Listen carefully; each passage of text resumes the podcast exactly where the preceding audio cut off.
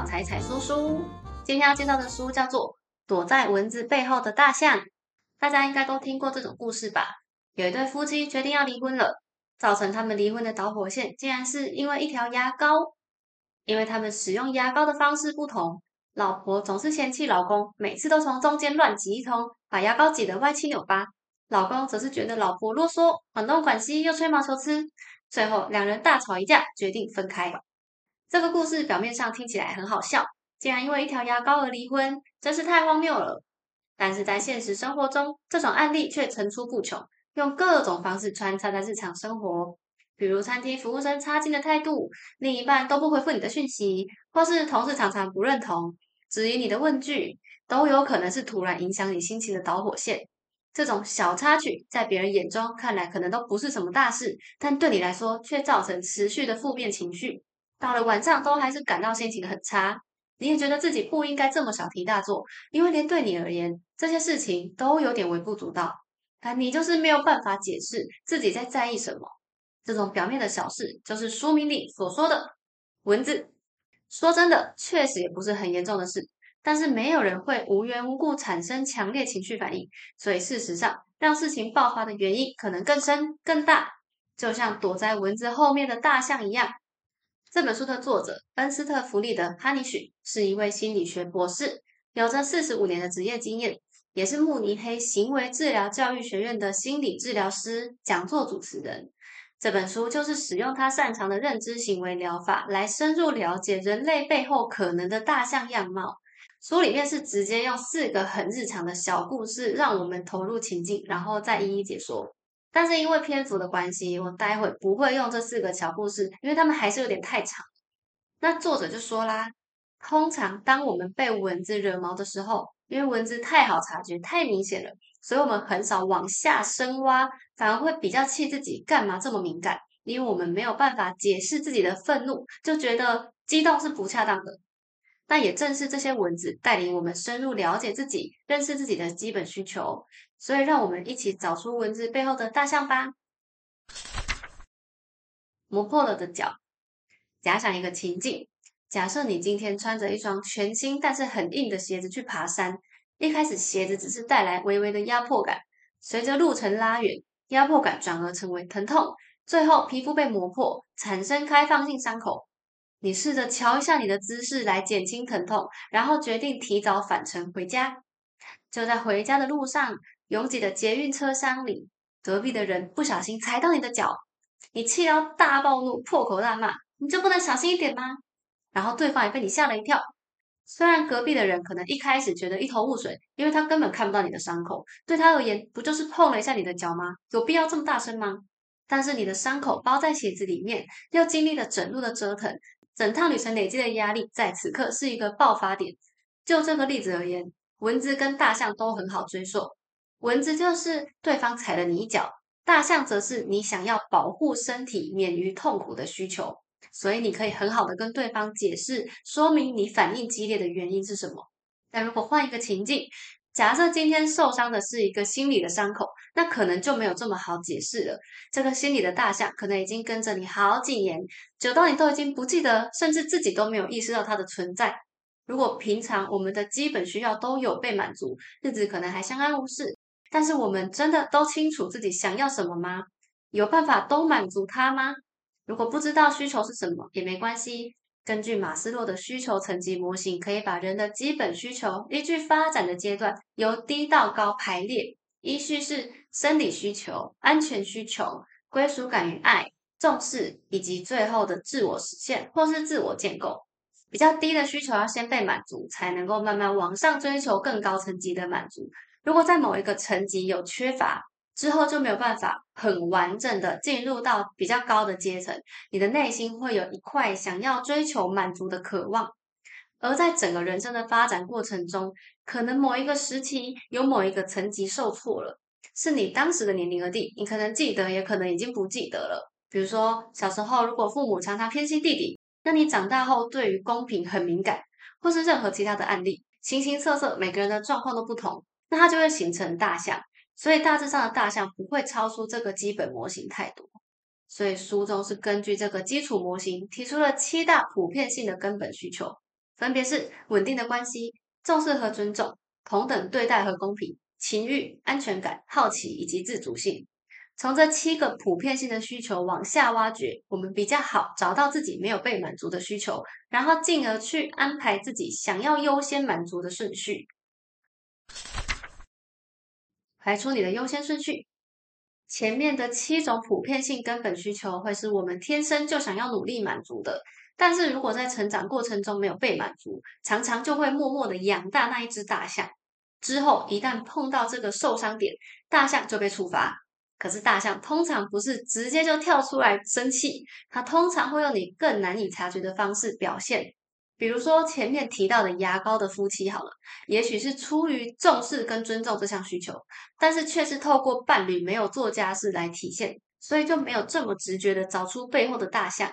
而且同一件事情对某一个人来说可能很重要，但对其他人来说重要程度又没有这么高，所以我们必须要先厘清你的立足点在哪里，才能找到你希望变成的目标的样子，也就是你期望变成的样子。当实际跟期望出现差距，中间就是你需要填补的需求。我们可以看这张表，把刚刚提到的七个基本需求，依照维持跟改变、独立跟依赖分成四个象限。横轴最左边是维持，最右边是改变。纵轴的话，最上面是最独立，最下面则是最依赖。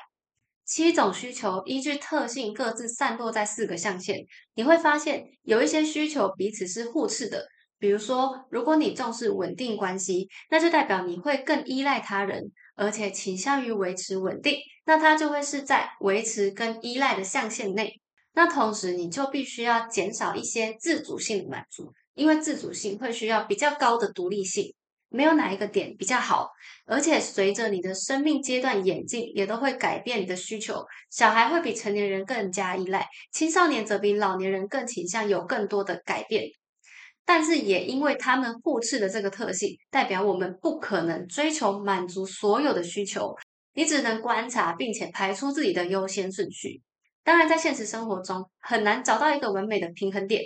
如果你太偏向某一个单一需求，就会容易造成整体的关系不平衡，其他的需求可能就被忽视了。所以，比起满足所有需求，更应该要找出对你而言最需要马上改善的哪一个是你最容易被触碰到的受伤点。通常你又是怎么回应？大家可以先按下暂停，拿出一张纸跟一支笔，把我刚才讲的七个需求，依照你觉得重要性高到低排列，针对它先进行一些行为改变。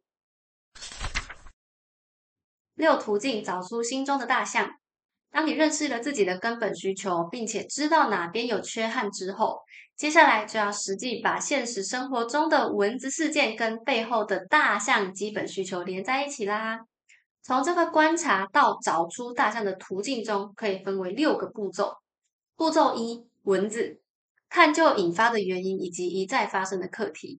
一只大象不会只用一种样貌出现，生活中有许许多多事件，可能都是同一只大象的受伤点，都是它引起的。所以，你可以先透过观察自己生活中的事件跟周遭人的情绪事件，来观察是不是有受伤点被触发了。比如说，可能是在结账的时候被插队啊，或是跟朋友聊天的时候，他突然接起别人电话还讲很久。这些看似很容易解决，根本就不是什么问题的事情，你却会觉得很不爽，这代表背后可能有其他的原因。观察久了之后，你可以记录下来，拿一张纸或是记在手机上。只要一有文字事件发生，就把它写下来。哪一些情况一再让你觉得激动？他们是不是有什么共同点，或是根本就是一再重复的课题呢？接着步骤二，找到激动情绪跟背后的想法、感觉。可能是因为文化的关系，平常这些让我们生气的事情，我们不太习惯刻意去描述内心的感觉，通常都只是用一些很表面的形容词表达情绪，像是“我好不爽哦，他怎么可以这样”。来表达不舒服的感觉，所以就没有办法去发现不爽背后的原因是什么。当我们在步骤一观察出蚊子的时候，可能慢慢发现蚊子不止一只，原来自己有这么多触发点，很容易被碰触到。那我们就可以思考一下，其中哪一个最让你感到困扰，想要马上改变，对你来说特别重要，影响很多事情。然后除了表面刚刚讲到的想法，我觉得好不爽哦之外，这个步骤就要请你继续往下挖掘更深层的感受，因为想法不等于感受，相对于想法，感受又更难识别了。而且一个想法背后，同时可能有很多不同的感受。比如说，同样是不爽，有时候是生气引起的不爽，有时候是难过引起的不爽，就要往下挖掘。再用刚刚的牙膏夫妻来举例好了。也许妻子表面上是觉得很愤怒，但是当她认真的往下挖之后，认真的感受，她发现她其实是因为对于丈夫很不体谅的行为感到很伤心。伤心呢，又是源自于失望。而失望背后，其实是因为她对她日常的生活感到很空虚，她觉得安全感没有被满足，最后表现出来的才是愤怒，甚至是因为一条牙膏而爆炸。那如果把它记录下来的话，就会是这样：愤怒是因为伤心，伤心是因为失望，失望是因为空虚，空虚其实是因为安全感没有被满足。步骤三：受伤点。这时候我们可能已经知道一再发生的情绪反应跟哪一个受伤点有关。包括可能有不同的事情一直触发同样的情绪，这件事情之间的相关性是什么？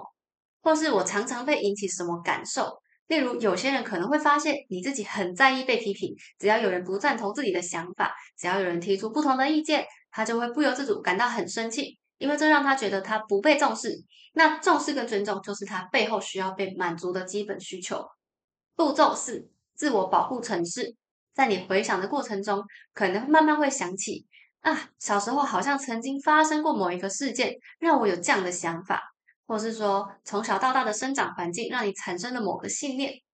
比如说你相信别人不认同你就代表不尊重你。与此同时，请你再继续往下挖掘你的自我保护程式，也就是我们反过来看，之前是看说，哎，事件发生的时候我有什么样的情绪，那现在我们回头看。你有这样不爽情绪的时候，你都是怎么反应的？为了摆脱这种不舒服的感觉，总是去采取的某一个行动，比如说你总是会反驳对方，或是你总是声音会比较大。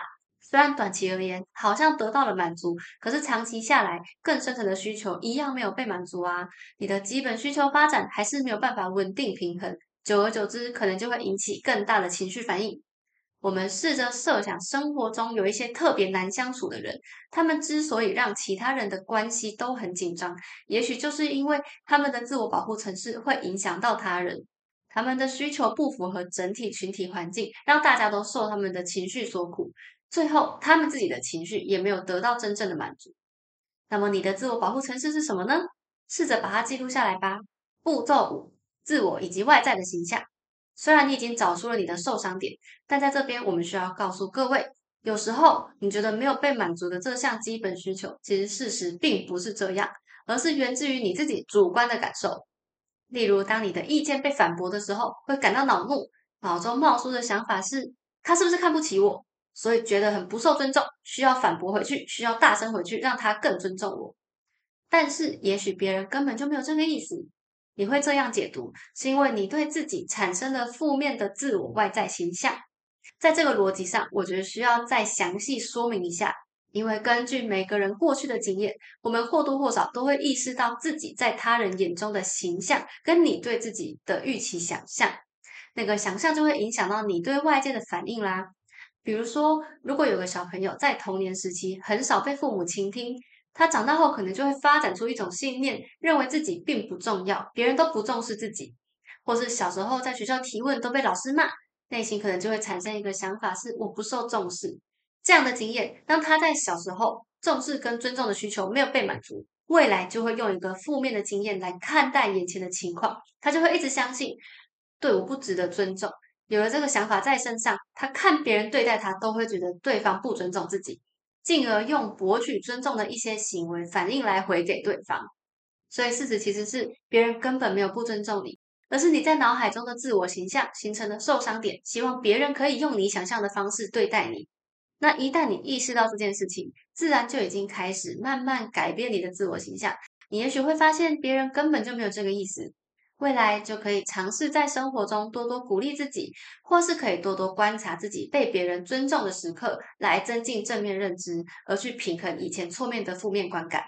步骤六：生命历程。接着就要往更深处来挖掘了。你现在的感受是由过去的生命历程造成。虽然回想以前不好的回忆，可能不是很愉快的一件事情，但是它确实可以帮助我们找到自己真正需要的东西。接着你就可以告诉自己，过去的你可能没有选择，以前你是一个孩童，你比较弱小，你只能接收。但是现在你已经长大了，你是有选择跟对应能力的。过去没有得到的需求，现在其实已经不是问题了。比如说，以前担心会被误会，担心提出要求会被骂，可是现在你可以满足自己啦，也有足够的语言能力表达自己的感受，你已经比以前强大很多了。到此为止，跟大家介绍了这些隐藏在小事背后的深层情绪，以及如何找出背后的隐藏模式。但是，其实实际探索自我并不是很容易的一件事啊。前面介绍的七种基本需求，还有找出心中大象的六个途径，其实在书里面有提供更多的工具，像是帮我们整理七种需求的问卷。填完那个问卷，你会更清楚你的哪一个需求需要立刻被改善。然后他还有给出一个量表来统整我们的优先顺序，找出隐藏的大象之后，其实后续的反应才会是一切改变的开始。所以有兴趣的朋友可以再去翻书来看看。今天主要是想要先跟大家分享有关日常情绪反应的意义，以及我们不需要觉得自己的情绪反应不正常，在没有特别注意的情况下，没有看到深层的问题是很正常的。只要多多观察，让自己的情绪反应不要太容易被过去的信念牵着走，其实生活就已经会开始改善很多。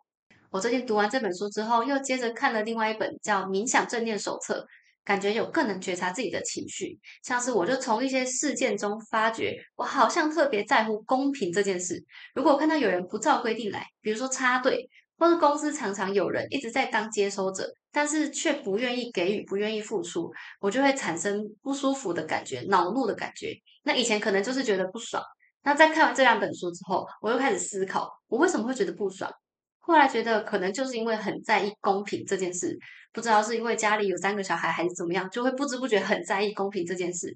有了这样的觉察，未来我可能就可以在不爽的时候告诉自己。其实公平本来就没有一个标准啊，也许对他人来说，他也只是在他的公平标准范围内做事，没有想要占别人便宜。我也可以告诉自己说，我可以尽量规范自己当公平的人，但我没办法管到所有其他人啊，我没办法强迫他们照我的标准活嘛。总之，我就觉得这是一个很有趣的过程，也能够帮助大家更了解自己。就像在逆思维里面说的，很多事情并非一成不变，过去的信念也未必适用现在环境。经常保持觉察，总是一件好事。如果七个需求都被满足，蚊子对我们而言就只是蚊子，大象就是大象。希望大家晚上都可以一夜好眠，不用再被蚊子吵醒啦。今天的介绍就到这边，希望可以给各位带来帮助啦。喜欢的话，记得帮忙按赞、订阅、开启小铃铛、分享给你的好朋友。我们下次见喽，拜拜。